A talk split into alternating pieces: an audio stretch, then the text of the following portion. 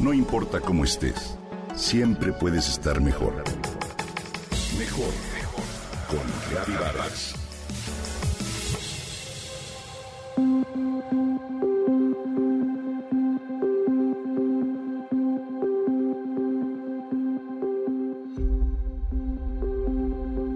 Cuando María le dijo a su hija que se quedara en casa con su papá, pues iría a comprar algunos víveres al supermercado, la pequeña Vanessa respingó. Ay no, yo con ese señor no me quedo. Pero si es tu papá, le dijo María. Sí, lo sé, pero casi ni lo conozco, espetó Vanessa. El corazón de su papá se fracturó en ese momento. Sus responsabilidades laborales habían logrado que su hija lo desconociera por completo. Afortunadamente esa frase lasciva le hizo reaccionar y poco a poco ganó la confianza de su princesa. Sembraron árboles juntos, jugaron a la pelota, treparon alguno que otro árbol y leyeron miles de historias. Hace poco se publicó en Hace Prensa un artículo titulado La ciencia descubre la paternidad. Ahí se explica que el hombre que se convierte en papá experimenta distintos cambios en su organismo.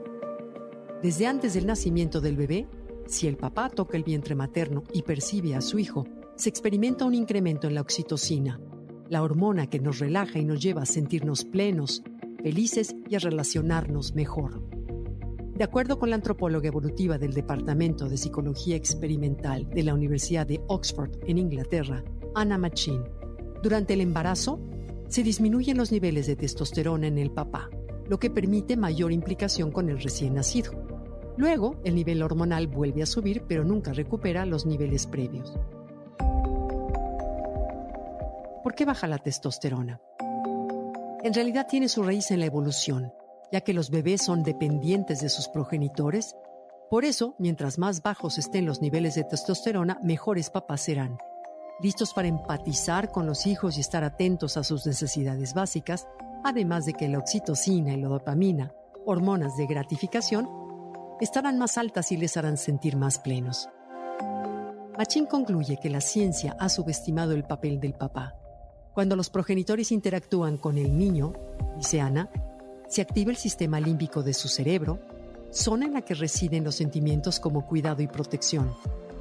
Cuando es el padre quien convive con ellos, la zona que se activa se llama neocórtex, donde está la cognición social, la interacción, la comunicación, la planificación y el desafío. Estas zonas del cerebro que se activan en madre y padre son muy diferentes, pero complementarias. La relación con el papá está dirigida hacia afuera, es decir, su papel es impulsar al hijo y enfrentarlo a sus propios límites, que descubra el mundo, que aprenda a conocer riesgos, etc. Así los estudios señalan que el cerebro de un hombre que es papá es diferente del cerebro a quien no lo es. ¿Lo sabías?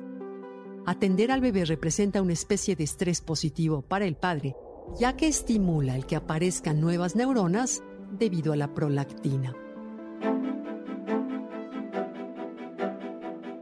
Hoy se ha descubierto que el papel del papá no debe ser relegado de ninguna manera a un segundo plano, ya que este tiene una contribución única para el desarrollo del niño, en particular en el plano social, en especial a partir de los dos años de edad.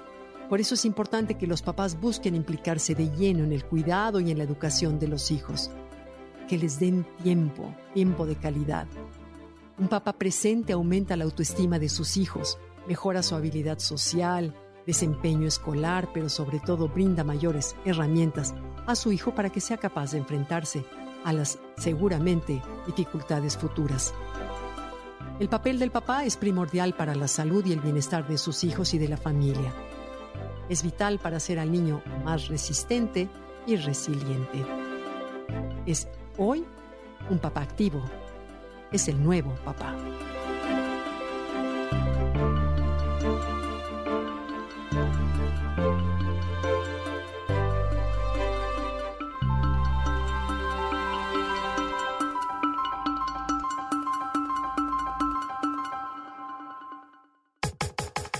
Comenta y comparte a través de Twitter.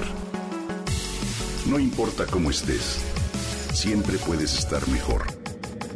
Mejor, mejor, mejor. Con Gaby Vargas.